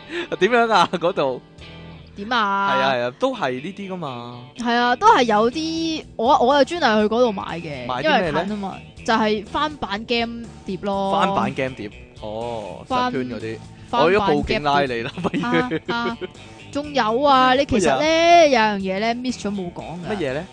就係頭先所講，即係譬如诶信和啊，诶呢個咩頭先所講偉華啊，嗯嗯嗯嗰啲商場咧嗯，都有個共通點。有明星想賣㗎，哦，係啊，有明星想賣啊，我以前啊買唔少啊但，係 Yes 卡興起之前啊嘛。唔就買係好多呢啲明星相咧，就 Yes 卡都有二 R 明星相啊嘛，二 R 明星相，即係擺喺銀包個 size 嘅，嗰、嗰個咪二 R 嗰啲叫做，即係唔是但啦係唔係唔係嗰個兩個女仔個組合二 R，係 個相個 size 叫二 R 啊老細。 但係但嗰陣時就香港明星嘅喎，依家就全部冇香港明星嘅喎。依家係全部都變晒韓國咯明，星咯，或者日本咯，唔係韓國多好多啊！依韓家國多好多，咁係梗啊係啦，你香港明星好難整天堂鳥好咁難整樣到啊上去咯，麥浚龍咁樣點算啊咧？即係擺喺銀包度，威啊！辟邪好啊！嘢，你講噶啦，呢啲呢啲衰嘢你講噶啦。 聯合廣場，好啦，講下聯合廣場有啲咩特色啊？以前聯合廣場有，其他地方冇嘅你。又講聯合廣場係啊，唔係我依家講翻逐間講翻嘛。咁有嘅你，燙畫啊？點啊？眼藥水、妙蓮， 滴來一滴 V 老都自好， 滴 V 老都，你眼睛更美麗。你燙親佢隻眼啊！唔該， 點樣啊？燙畫黐線有燙畫燙 T 恤嗰啲燙畫啊，好多嗰啲咧誒咁潮特都有啦。西片嗰啲嗰啲燙畫啊嘛，星球大戰線啊，我唔要呢啲，我知啊。通常咧啲人燙咩咧，通常燙 Titanic 啊係嘛。啊係啊係啊係啊係啊，唔係我燙星球大戰嗰啲咯，係啊，唔係你買翻去自己燙又得，你攞件衫去嗰度燙又得，冇乜所謂嘅。通常係嗰度咧會包埋買一件譬如純白色係啊嘅或者或者純純黑色黑色嘅嘅 T 恤，係啊，咁然之後咧你又買個畫紙，咁跟住佢就會幫你印佢幫你落燙，去啊因為啦佢有個好大嘅燙斗咧，係 啊個佢壓落去㗎壓落去啊嘛，一定平均噶嘛，嗰個好靚嗰個。嚇仲有啊，誒、報章啦買，嚇唔係報章雜誌嗰啲喎，咩啊？即係聯聯嗰啲啊，一個章啊，哦，即係聯落去 T 恤嗰啲章啊，哦，懶係攞頂帽去咧，聯到好多個章咧，懶係棒球棒球小將咁樣咧。你嗰時你冇呢啲嘅咩？冇喎。搞錯啊！嗰啲棒球褸咧，咪聯好多章我落知去嘅，好似我童知軍嗰張啊咧。我知啊，乜有鋪頭買呢啲嘅有咩？啊，有鋪頭賣呢啲㗎，就係、仲有啊，通常係啲好 up 嗰啲鋪頭先有喎，即係譬如咧，誒喺呢個砵蘭街，即啊係呢個叫做兩號坊後一條兩條街度啦，嗯咪有個好隱蔽嘅，都係商場嚟嘅，嗯你要行上去嘅。嚇，嗰度咧就有賣好多嗰啲鈔票啊、 哦，郵郵票票啊、古本啊嗰啲啊嘛。係啊，嗰度就應該有啊啦，係咯，咯，咪咪嗰啲咯。嗰啲啊，啊啊，我想問嗰度就有嗰啲，即係你頭先所講嗰啲章啊，以前聯合係咪懶係咧好多嗰啲骷髏頭戒指好 rock 嗰啲咧？啊有啊有啊係嘛有啊骷髏頭頸鏈啊，骷髏頭戒指啊嗰啲，總之全部有啊骷髏頭嗰啲咧，依家都有啊！依家依家誒呃聯合我唔知有冇咯啊喎，因為我行呢個好旺角就潮有特啦，好旺角，唔知道好旺角喺邊㗎？ 我唔知啊，講下就 好旺角，係啊，旺角地站出嚟嗰度咪好旺角咯，做咩啫？ 以前以前咧，你你唔記得？旺角地鐵站行出嚟唔係新之城咩係？新之城啊，即係 即係新之城。哇！你咩年代哦唔好意思，唔好㗎？意思，唔好意思，係唔係新之城啊？有個特色啊，嗰陣時咧，咪咪全部都鋪鐵咯，新之城有以前冇行嗱啫？十唔係都女人底褲嗰啲唔係咯啊，。十年前啊，冇仲係興，突然間咧咪有一排好興水晶嘅，嗰、個啊新之城咧就開到咧十幾廿間水晶嗰啲鋪頭啊，嗱，有啲咩咧？水晶第一，啊第二就係骷髏頭戒指，係啦、第三就係嗰啲單車鏈，單車鏈， 咦？點解要單車鏈咧？咁我旺中都係啦。好有型嗰啲咧，全部都懶係有型嗰啲咧。點啊？冇嘢啦，算啦。嗰啲商場呢，我我想講一樣嘢。嗰啲商場呢，如果就拆就裝修嘅話呢，就有可能會突然間開一啲好奇怪嘅攤檔，例如撈金魚嗰啲呢。你講我想講嗰啲嘢喎。你講啦，喂，你講啦，點樣啊？或者你跳到好遠啊，同埋我冇冇所謂啦，喂，咁嘅。或者推銀機嗰啲啊，即係咧，譬如我樓下咁樣樣啊啊啊啦，啊我樓下咧就進行咗一個大翻身啊嘛，嗯連個商場個名都改埋咧，嚇改到致富第一城咁樣啊樣，哇，啊核突到啊啊嘔啊！科春 City One，哇，黐線，我真跟住就係，發生咩現象呢？哇，真係想死啊！咁嗱，我哋第一城咧就有兩個商場嘅，嗯，一個咧就誒、呃好似新啲咁樣樣嘅，另外一個咧就擺明噏耷噏耷咗可能二三年噶啦。嚇一個就新啲嘅，咁咧 up up 咗二三年嗰個咧就同呢個新啲嘅就一齊裝修啲嗯鋪頭啊，嗰啲又大翻新，又搬晒位咁樣樣啦。嗯哼咁、而 up up 啲嗰個咧，響就嚟執晒嗰陣時咧，就唔知點解就有啲中間大啲嘅鋪位咧，就擺咗好多撈金魚啦、推銀機啦、推銀機啊，撈金魚啊，嗰同啲埋嗰啲壓壓掟機啊彩虹、掟彩虹啦。唔嗰啲係掟彩虹就冇，因為掟彩虹都要人手啊嘛。嚇咁然之後咧，就有好多師奶咧，就帶啲小朋友入去玩啊，但係咧好好悶咯嗰度。嚇。喂喂，係咪可以簡稱做一個叫做鄧奶佬商場，一個叫肯德基商場啊？哦，是但啦，嗱你中意啊啦 我諗係咁樣分㗎，應該係第一城嗰度，燉奶佬商鄧奶場佬商場同埋轉幸運輪咯，好奇怪嗰啲鋪頭，轉，我好似因為好似啊都都好似因為呢啲有台呢啲攤檔好似台灣嘢啊，都似似因為夜台市灣嗰係咯，台啲啊灣夜市成日都嘛。係咁噶嘛，因一為轉如下轉果下你射過去個有個波咧就爆咗咁樣就攞獎啊嘛，係啊，因為如果你講我樓下嗰啲商場咧，就要楞到啲屋村啊嗰啲啊係啊商係啊，屋場，村嗰啲啊，因為藍田都係呢啲嘅，吓，因為以前點解即係我覺得啊吓，嗯哼點解一個係噏得啲，一個係新淨啲咧？就係一個咁係領匯，一個唔係咯，係嘛？一個係我哋私人喎， 我鬼知咩？你繼續講咧，一個係咩咧？即係咧有個叫做舊啲嗰邊叫銀城啦，咁嗯佢裏邊就原本啊嚇，吓，原本就有好多嗰啲誒，譬如五金鋪啦，嗯。有啲誒雜不楞運動哦鋪，啦，即係真係居民用嗰啲日常用品嗰啲嘢啦。係啦文具鋪啊啊嗰啲啦，但係咁另一個就無啦啦 high 卡咗啦，另外一個就比較上係 high 卡啲嚇嘅，就賣時裝嘅，就好多時裝係咯，就或就者係、波鞋咯。我就係想講一樣嘢啊。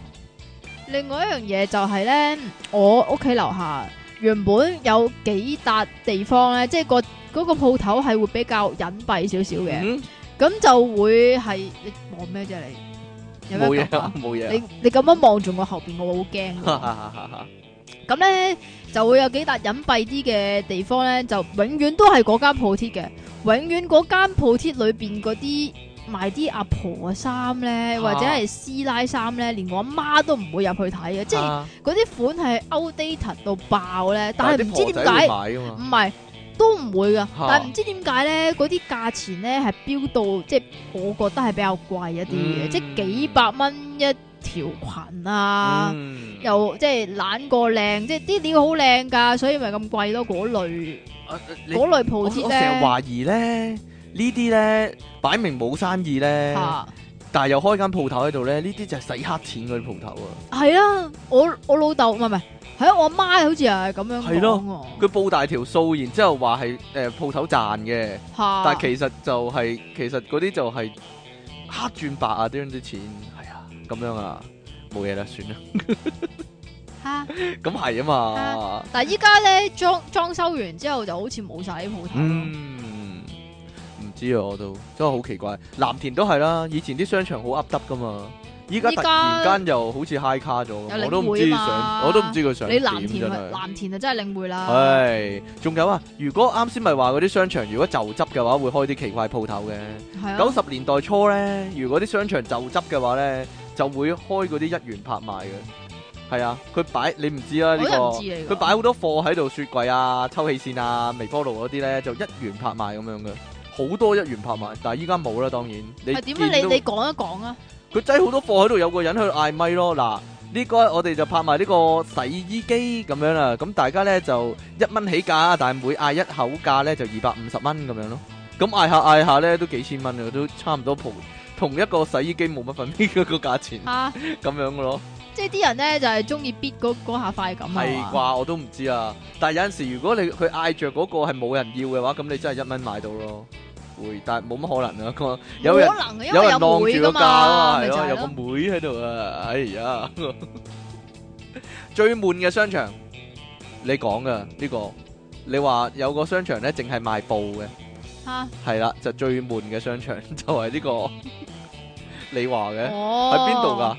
西港城啊嘛，西港城唔係西港城，係西港城啊西港城係咩咧喺西環嘅咧，喺西環啊，淨係賣布即係嘅商點場解，我我會想講呢個咧？就因為我細個嚇咁咧，就嗰個西港城就啱啱開，嗯即係又標榜住誒誒誒，即係沿用翻原本個設計啊，咁就好英國式啊，好靚啊咁樣嗰啲啦。嚇咁然之後咧，我媽竟然去喎、嚇仲要約埋啲姨媽姑姐嗰啲去咧。哦，咁原來咧嗰間商場，因為我唔知道啊嘛，哦咁你又以為去埋啦，有玩具，有玩具正咁樣，商場有嘢行咁樣啦，嘢，即係去到咧，哇，全部都係布嚟全嘅，部都係布啊！哇，死啦，點算咧？即係有悶乜到抽點筋算啊！咧？你 真 咁咪係扭計咯，咁咪係咁喊咯，要走咯哦，但係你好似撞鬼啊！點但啊係當然啦，你你去到睇報嗰個商場就覺得好悶啦。但係我諗咧，好多人咧去高登啊嗰啲咧都會覺得好悶嘅，全陳埋電腦嗰啲，吓！會唔會咧？即係但係你就覺得好樂在其中嗰啲啊落，去去咗天堂咁樣，唔係 你你去咗嗰個商場係全部好專一去賣某樣嘢嘅話，你咪會覺得好奇怪咯。如果你唔係需要嗰樣嘢嘅話，你就唔會去行啦。例如呢個啦，金都商場啦，就哦專賣哇婚紗、嫁嫁妝嗰啲啦。呢個咪仲奇怪，幾奇怪喺聯合對面咯，呢、個就亂學係唔係喺大路嗰邊㗎，喺大啊喺街聯合附近嗰邊㗎金都，嗬係喺附近，但大係字㗎唔嘛係聯合對面啊嘛，喺大街嗰邊㗎。總之係啦，金都商場啦，係對面啊，老細。 ，exactly 對面你嗰度唔未係嫁始過創你唔咩？知㗎啦嚇咩啊？咪始創始創係對面咩？始創係聯合嗰條街嚇！對面就係有金都商場。哦，咁你講就啱係啦嘅，你咁講啱嘅。 一街之隔咁對面咩？直頭係馬路對面啊嘛，係啊，就淨係賣婚紗嘅，仲有啲乜嘢咧？係你嫁過你知有啊啲，乜嘢類似嘅商場咧？即係賣有冇啲商場係專專係賣呢個古玉啊？哇銅錢啊嗰啲係嗰啲亞伯商場嗰嗰啲係咩咩深水啲，埗深水埗係玉啦，石市場嗰啲嚟奇㗎怪喎一，個噏耷嗰啲咁樣啊，嗰啲廟街嗰啲嚟㗎咯喎。係啊。不過有啲商場咧，你係我諗一世都唔會行嘅，就係嗰啲屋村商場咧，樓上全層咧變咗補習社嗰啲咧，啊，嗰啲又或者老人院神奇啊嗰啲咧， 或者老人院咧，或者教興趣班奧奧奧運站附近咧，或者叫做大角咀啊。即係你嗰邊啦。係啊，有一棟商場又係全部補習社啊、誒、芭蕾舞啊、教興趣班嗰啲噶，唔係俾人行噶，飛髮鋪啊，係俾人上堂噶，冇非法譜添噶，好奇怪噶，好似變咗教育中心咁樣噶，可能嗰度就真係教育中心都唔定，我唔知想點啊！有啲乜嘢係點做都做唔起嘅商場啊？你講下，點做都做唔起嘅，連續十年都係咁噏耷嘅，蟬聯噏耷嘅地位嘅。係噏耷到咧做起一起，然之後就即刻要接嗰啲我啊。哦舉個例啦，嗱，九龍城廣場啦，勁噏得啦呢個，雖然佢有披薩辣啦，都都救佢唔到啦。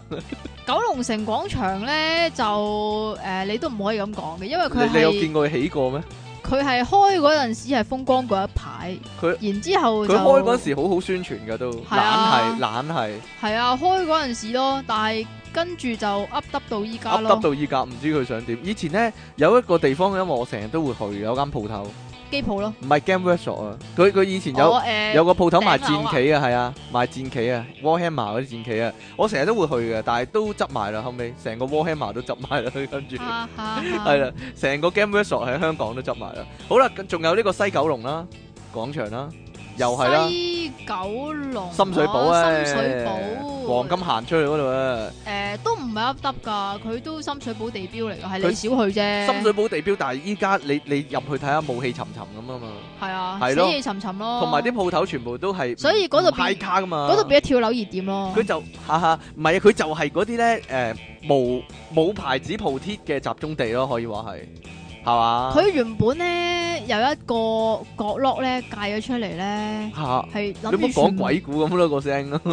啊，點係啊全部都係做格仔鋪啊，啊係啊係啊，或者創業玩具篇咁樣啊啊，，係啊，類似呢啲係啊係啊啊，類似呢啲啊，好似係咪都冇咗啦？冇咗咯。同埋咧，以前咧佢着力咧去宣傳咧，佢頂樓有個室內過山車啊。算吧啦，最頂嗰度 轉一個圈喎， 咁玩完啦。 係啊，但係依家冇咗啦， 唔係依家依家係唔開動嗰個嘢，應該要咁裝講。啊飾佢繼續喺度啊，但係唔開咯，係係啦，啊。冇保養啊嘛。仲有切之寶啦，切之寶係咪永遠做唔起咧？貼紙簿又唔係嘅，因係有啲為年輕年青人會去嘅，原本就真係嗰嗰度就真係好噏耷嘅，但係依家咧就因為佢差唔多全部都係賣牛仔啲褲嗰啲咯，男人時裝啊，男人時裝牛仔褲咯嘛。係咯，咁咪算叫做可以聚到一啲人或者叫做翻個特色咯，去買就係係咯，板仔裝咯，唔係以前以前就係嘅，依家已經唔係啦，依依家家已經唔係啦賣嗰啲懶過韓國嗰啲啦。 誒成日都係咁樣，好煩真不係。過嗰度咧就有樣嘢咧好麻煩嘅，嚇譬如你買牛仔褲咁先算啦。係啊係啊係啊係啊，呢個就係佢佢嗰個規矩啊。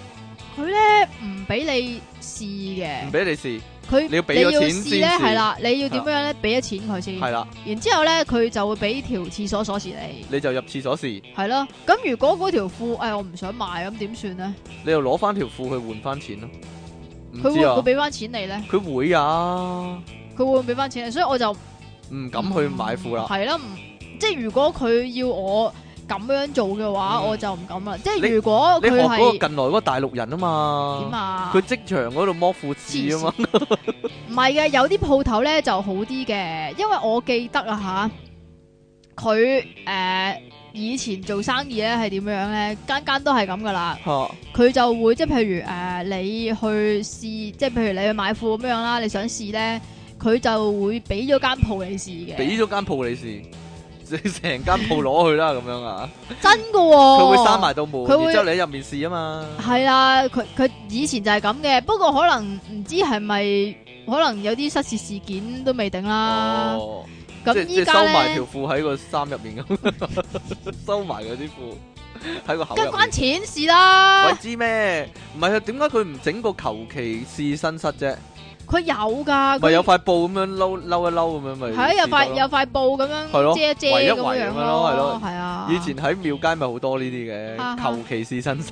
嗱，有一個終極嘅，點做都做唔起嘅，我諗世界末日都佢都做唔起噶啦，就係呢個 Mega Boss 商場啊你漏咗啦，漏咗咩啊？旺角嗰個啊，旺角嗰個咩啫？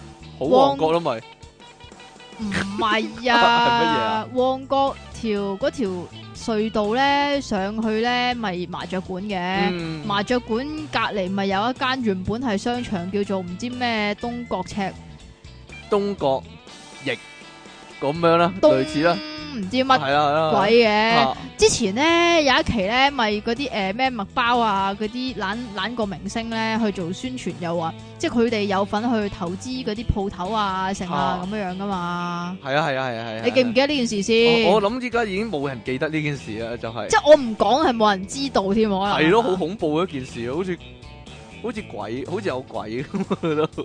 其實咧，元芳咧，我覺得都永遠都做唔起嘅。唔係元芳佢會，佢唔係做唔做得起嘅問題，佢係自唔自在嘅問題，因為佢元芳裏邊嗰啲鋪頭全部都係高檔嘢嚟嘅。啊，咁、你你不如問 I F C 做唔做得起啊？I F C 咧佢好多鋪頭啦，係咪先？啊但係我去行咧，好多鋪頭咧都係閂咗門噶，而嗰啲鋪頭咧係一件衫埋皮幾嘢嗰啲嚟嘅。嗰啲點樣做咧？就係、你有個客啊嗰入咗去就閂埋道閘，就等佢任事咁樣啊，類嚟㗎。然之後簽咁樣啦，黐唔簽咁樣啦。我覺得好恐怖，好似行鬼城咁樣行入去，咦冇嘢啦。 銀行中心商場咧，係啊，呢、個都係一個好離奇嗰個地方喺旺角最旺嗰個位，彌敦道啦嗱。但係冇人去嘅喎。但冇人去喎，最多樓下有間餅店嘅啫喎，樓下有間餅店，最多樓上有間扭蛋鋪嘅啫但喎。冇啊冇人會去喎，最多奇再怪真係再樓上扭蛋鋪隔離有一間誒誒，全部都係影貼紙相但嘅啫點喎。點解會咁？係咪因為樓上其實係維修中心咧？啲人係最多去維修嘅咧？唔嗯嗰度係維修中心我嚟㗎？唔知啊，唔即係銀城先唔係係咩？我銀城先係啊，銀行中心究竟有咩邪嘢咧？最通旺嘅常地話方啲好旺嘅地方，嗰啲商場做唔起係裏邊有鬼啊嘛。有鬼！啊！但係以前咧下低嗰度有嗰個雪糕咧，有個有間好特別嘅雪糕賣嘅，係啊，唔好理啦呢個。我覺得今日係唔得噶， 今日係好恐怖。你聽死人啊！你想 其實咧，依家咧先達啊，我想講。哇？佢依家就變成純粹賣電話嘅商場啊嘛，但係以唔前係係嘅，樓好多上遊戲機鋪頭啊嘛，樓上都仲有啲呃成人商店係啦，成人商店啦，同埋好似仲有一間玩具啊，係啦，全部都係賣超人嗰啲嘅，啊全部都係賣鹹濕玩具，呢鹹蛋超 人啊、個就係一個問題啦。拉打嗰如啲如果啊。嗰間嗰個商場，你一諗起成人用品就諗起嗰間商場咧，係成功定失敗咧？你覺得？成功，你一諗起成人用品，你會諗起先達個，講真係咩？係咧，唔係咩？係咩？ 唔係咩？嗱，因為有成人用一品喺間邊個咧商，場有啊？一百八係咪都有。其實好多呢啲都有。全其實峰如都果有你你要講嘅話，連信和都有。但係如果你話一個好著名好嘅著名嘅，賣成人用品嘅就我諗有兩間。嚇第一間咧就係、呃佐敦紅色嗰等嚇下邊咪有一間咩開心性商店嚇嘅，嚇嚇嚇嚇，紅色嗰等啊叫咩啊？我鬼知咩啊！你咪寫低咗嘅咩？我寫低咗，一陣先啦，講到嗰度先啦，仲有咩咧？你仲未講到㗎？未啊，仲有講咩嘢啊？仲有乜嘢啊？喂，你話咩嘛？誒、先達呃、誒，咯，唔係啊，好出名要賣成人玩具㗎嘛。仲有一間就係、呃啊 Panda 熊貓商場，熊貓商場係啊係啊係啊，即係喺呢荃灣個荃灣再過，其實已冇人經知㗎，但已經係大係啰柚㗎啦。你你講呢個你講呢個荃灣嗰個熊貓商場冇人知㗎應係該咪。真係冇人知啊？除咗荃灣有，荃灣有先知啦。嗱，你講真，你唔係荃灣人都好啦，你都知荃豐啦，係賣遊戲機嘢嗰度啊。但係但係你講熊貓商場冇乜人知噶，等於你要講全新天地咧係冇人知噶應該。係？嘛？係啊因為佢係啦全新㗎。因為佢全新嘅嘢嚟噶， 太過乜嘢啦，真係熊貓酒店嗰度嗰個商場啊，都裝修過啦，都唔係好做得起噶啦，講真係啊，其實都唔會做得起啊嘅，嘅講，真。啊算啦，嗱，電腦商場嚟講咧，高登隔離咧仲有間叫新高登嘅。唉，算啦。但係呢個同龍珠商場一樣咧，如果你話新高登嘅話，佢仲噏得過高登，佢係垃圾缸，高登唔噏得啊嘛，因為高登係啊真係你會抄嘢，但係新高登咧係勁噏得噶。但係咧佢有個特殊之處噶，嗰度可以話係電腦墳場嚟嘅。講真，係傳說中嘅電腦墳場嚟噶，因因為你你你呢啲好我好毒啊嘛，好唔毒啊好講啦。入到去係乜嘢狗屎垃圾都有噶。嗱，我講俾你聽，四十 G 嘅 hard disk 同埋 P 三嘅底板都有，都可以揾得到噶。一二百 M 嘅 RAM 你未用過啦，即其嗰度都可以仲有 噶，真係好離奇嘅一樣嘢嚟噶。如果如果大家咧想對呢個電腦嘅歷史咧有個認識嘅話咧，你真係可以去睇下，真係。講完啦 嘛，講完啦，我我我仲有好多，我仲有一半嘅內容未講喎，但你全部都係講晒高登嗰啲 咯，唔係，梗係唔係啦。 好，我講啲好黑人憎嘅商場，個裝修上好黑人憎，又一城啊！我想講呢啲啊， 點樣啊？哦，即係你佢又係要屈你行晒，我我覺得仲嚴重過屈你行晒，因為嗰啲電梯呢，你係揾唔到邊一個電梯向上，邊個電梯向下嘅。唔係你係直頭搵唔到邊個電梯上去添嘅，你就揾唔到電梯添喎，即係唔係話屈唔屈你行晒嘅問題。奧海城都係咁嘅，其實即係你上咗一層之後，你就左望右望，咦，我點條樣電梯啊先可咧以，上到另外一層咧，咁樣你會咁樣諗噶，直頭係好咯，好麻煩嘅地方你真係講完未啊？講完，你你好心急要完啊你知唔知咧？我哋開咗兩邊咧，吓，你前面仲有十八分鐘噶。我夠知咯，哎呀，我仲有好多嘢未講啊，唉，算啦咁，啊！你快啲講埋佢啦，好你想講啊，最後最後講埋呢個啦，唉，唔俾人講嘅真係，我想講啊，俾俾啲南亞裔人士用嗰個商場啊，哦，我知啊，力生啊嘛，力新係力新咩？荃荃灣啊嘛，荃灣力生係力新噶，係啊，仲有一個銅鑼灣嗰個都係噶。同係咯，銅鑼灣銅又有鑼灣個誒 诶，嗰個但係噏唔出名嘅，唔係噏唔到，唔係唔係噏出唔出名，係直頭叫銅鑼灣商場咯，定係銅鑼灣廣場咯。係咩？係啊，佢佢一上到去咧，全部都係賣印尼嘢啊、嗰度係泰咪？國嘢啊咁樣啊，你嗰會度係咪傳說中有印尼煙賣嘅地方咧？好似係，同埋有印尼雜誌啊，同埋印尼錄影帶啊，類似啦，係啊因為如果你話印即係俾啲印印巴籍人士巴籍又或者係啲菲律賓籍係人啦士去嘅商除場咗重慶大廈之外啦，係嗰啲，哇嗰啲係俾黑人去唔嘅，係印買印度啦，啦印度同埋黑人㗎，我記係得啦係。咁就有呢個力新，即係荃灣嗰個啦，荃灣，誒天橋行落嚟嗰度荃啦，灣新之城天橋行落去嗰度係啦，啦咁嗰度會有啲咩咧？ ，Pink Cream 咯，你咁快講呢個唔係嘅，你要慢慢鋪噶 好啊，嘛你。講啦， 有啲因乜為嘢有你有好多嗰度有好多嘅印尼雜貨鋪啦，係，啊，咁又有好多印尼嘅爸爸賣啦，印尼 bra bra 係 bra 啊， bra，印尼人先至會印尼賣罩噶，，印尼罩，印係啊，印尼印尼罩嘅時裝啦，或者印叫尼嘅時裝啦，係啦，仲有一啲好離奇嘅用品啊誒呃係係啦啦，即係例如頭先你所所所講嘅 Pink Cream 啦。 ，Pink Pink Cream。同埋咧，嗰啲 Pink 賓 Lip 賓咧， Pro Green，嚇嗰啲賓賓咧，好中意搽嗰啲 baby oil 哎噶。呀係啊，仲有成陣怪味啊！入到去嗰個商場，係啊，你就會聞到類似嗰陣味係啦。啦，同埋仲有一樣嘢就係嗰度先有嘅，我諗咩啊咧？嗰啲誒嗰啲專係俾你愛嚟玩 webcam 嘅鋪頭，吓？係咩意思啊？玩 webcam 哦，即係俾印尼人上網嘅鋪頭啦，你應該係啊話係。係啊，其實印尼網吧可以話係，可以係咁講。當然有印尼撈麵賣啦。呢個啊啊啊好啦，仲有最奇怪嘅商場，你講啊沙田新城市商場啊嘛。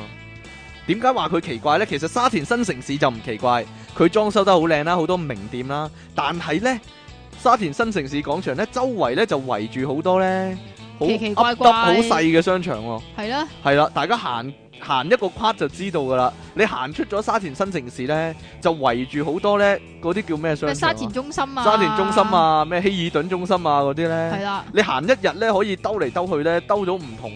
我諗有十個八個嗰啲呢啲咁嘅細商場都唔定咁要再行遠啲就真係有十個。啊樣。係咯，咪就係咯。，就總之係即係嗰個如果你範圍嗰度咯。你沙田中心再行遠啲就係誒嗰啲屋村商場係啦，啊嘛變咗嗰啲藥房，但係連住係啊沙田新城市連住個㗎全部連住嘅喎係。啊，你會行晒成個沙田嘅喎，都喺商場入邊嘅喎。你話唔好離奇咧，另一個類似嘅咧就係嗰個全峰啦，荃灣全峰中心啦，全峰都係因為佢其實全個荃灣咧係俾一條天橋連住噶嘛，係啦，所以咧你全峰中心咧最多人行啦，但係一路行過去咧就會越行越噏得咧，都係細嘅商場，就係嗰啲誒，又係嗰啲雜牌鋪貼咧，同埋咧有啲好離奇嘅，開咗個地鋪，但係咧入面係中醫嚟嘅，係啊，好奇哇！怪你。講到嗰邊嘅，係，啊，越行越噏耷咧，仲要行到政府合署嗰度咧。 好啦，今日我哋講完呢個商場，大家咧聽日趁趁呢個放假啦，其實咁咧。就一次過行晒佢啦，包你有個好充實嘅假日啊！真我係哋咧有啲商場咧係未講，因為我哋係唔會涉足嗰啲地方嘅，即乜嘢呢係例如如元朗啊、天水元圍朗啊、天水圍嗰啲咯啦，，如果你有有後補嘅話，你不妨寫信嚟俾我哋啦，真係。好啦，出體傾送出 Pentium 3底板一塊喎。你真係讀到嘔啊！喺呢個個新新高登嗰度攞翻嚟，你嚟啦！即其利點解昂啊神送出你啦，我唔要啊，要自己食啊，好耐你冇食過。 印尼撈麵一包，點解喎？即其利昂神商場任我行，爆炸私人相， 有信讀啊你！原來阿朕咧有個規矩噶，佢話咧一一集只可以讀兩封信噶，係咩？所以我哋係咁扯咧讀鬼晒佢啲信咧，佢好唔滿意喎。你啊乾糖啊乾糖啦，算吧啊你。啊啊啊啊雞電炸送出扭蛋機後浸，再送出收音機一部。喂，講咗好耐噶收音機呢樣嘢。但係佢呢個係收喎，修補個收喎， 收。點收㗎咁？鬼知。咩？睇完某集老表後，朕發現福建炒飯同鄉會會歌可以重新填上即其離岸神作為新歌，而家就請方唐傾即興演出。抱歉啊，我冇睇老表你好 hea 啊！我我我我唔我我我唔係好中意王祖藍啊，唔好意思啊。其實如果你睇，你應該睇得好開心㗎。點解咧？ 因為佢哋成日模仿啊嘛。即其利昂神福德為人群，令你大嘔特嘔的荷蘭產相。呢個呢就係商場乜乜乜嘅信啊！兩位節目主持，你哋好啊！記得以前細個屋企人呢，成日帶我同細妹去屋企樓下間國貨公司行哇㗎。住佐敦噶，我諗都成三十年前咯，嗰陣時都有所謂嘅專櫃㗎，不過就陳設十分簡單。我記得係一個四面玻璃櫃，邊位仲用鋁片雙邊嗰啲呢，即係會戒國貨親公司㗎嗰啲呢。係啊會死咁就㗎係出啲事咯。嗰陣時同我妹成日喺嗰度玩捉伊因，哇！有一次咧，啊黐啊一嘢撞咗埋個櫃角度，爆晒光啦，梗係右眼眉位仲縫咗五針啊，其實都幾危險噶。有冇破相呢？佢阿妹以前都冇嗰啲安全意識嘅。其他特別嘅地方呢，唔知你哋有冇見過嗰部好似波子機嘅磅呢？其實唔係喺戲院㗎，乜喺商場嘅咩？我我唔知喎。呢啲設施我未講啊，我講翻先， 冇講少。入兩毫子就可以磅一次啊！我同我妹去到一定扭計要磅一次噶，因為見到入面啲機件轉轉下，又有音樂系啊聽，係啊嗰個咪啊喺戲院嗰度磅咯。佢有個碌碌，好似好似幸運輪咁樣轉轉轉轉轉咁，你咔咔跌張卡出嚟噶嘛，係啊，好 Q 過癮噶，覺得。仲有啊，嗰部要入五毫先前前後後嘅喐嘅車仔啊，而家有啲地方仲有，不過都冇乜細路玩啦。其實誒，依家德福咧第三期都有嗰啲噶，耶，搖下搖下嗰啲車咧，你知唔知咧？阿伯阿伯哎我又要講翻我屋企樓啊下以前未裝修嗰陣時，嗰間噏耷商場有一間係賣童裝嘅，即係譬如啊誒 B B 衫又或者係誒細路仔底衫咁樣樣咧。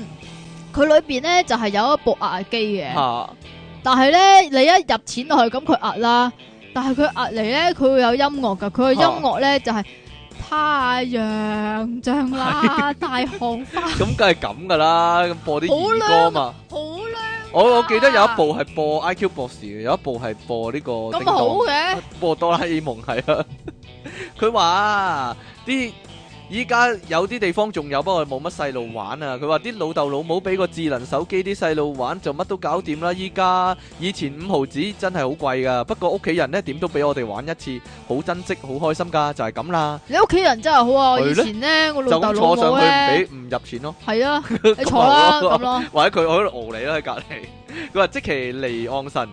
化妝靚到暈喎，你急我唔急，但係又急到 gap gap 聲嘅心急過上。喂，講起呢啲設施啊，商場嗰啲啊，你有冇你要見講啊過？嘛你有冇見過自製棉花糖機啊？冇呢個佢佢又入錢落去，跟住佢又轉下轉下，攞支竹籤咧，咦咁樣圍住嗰個機轉咧，啊你就自己整咗碌棉花糖噶啦。你冇見過？冇但係行年宵有冇呢個啊？你有冇見過啊？冇算啦，搞錯啊！真係冇啊嘛。仲有你講你提醒我嘅，就係、嗰個貼紙相機咧，以係前啦，係九商龍場嘅設施嚟嘅。九龍城廣場咧就見到呢樣嘢啦。啊咁咧就有個貼紙相機，但係就唔係俾你影貼紙相嘅喎，嗯，但係都要影相啦，係咪先？咁影咩相咧？就係譬如你同埋你老婆入到去，咁啊一齊 V 咁樣影張相啦，要試我記得。咁然之後咧，佢咧就會從你哋啊兩個個樣咧就合成一個新嘅樣，就係、你哋個仔啊兩個將來生嘅仔啊或者係女會係咩樣嘅咧？嗯，通常都好激心啦。如果係咁 嘅話，點解好激心哎咧？呀，不知所謂咁樣。其實我好想玩噶，但我唔知同邊個玩好你啊唔！知你同周杰倫玩咯，一樣我餅又人唔中 意餅人一樣都係周杰倫咯， 冇分別㗎。仲有啊，以前沙田第一唔係沙田新城市廣場咧就有呢個啦，迷你嘅超動感影院，一個紅色咁嘅車咁嘅嘢㗎嘛，啊有個車咁嘅嘢一次太古城都有噶，一次坐幾個人嘅咧，咁樣咧就入面有個熒幕啦，就有套電影啦，通常就係咩過山車嗰啲電影啊。係啊，咁你個你入咗去之後咧，個嘢就熬下熬上熬落熬上熬落，就好有動感咧。咁你就覺得自己好似玩緊過山車咁啦。其實其實係同嗰個入五毫子喐下喐下嗰部車咧係冇乜分別㗎，講 真，只不過係只不過係大嚿啲咁 解啫。好啦，冇嘢啦，算啦。你睇下時間好啦，唔好理個時間啊嘛，唔好局限住自己啊係嘛。嘛？係啦，難得做網台節目嚟講咧，就係、個樂趣就係唔使睇個時間。你知唔知啊但係你今晚你知唔知你要做節目好啦，唔咯？好啦， 唔好理呢啲啦，嗯好啦，好啦，咁各位咧，我哋下個禮拜再見啦喎，拜拜。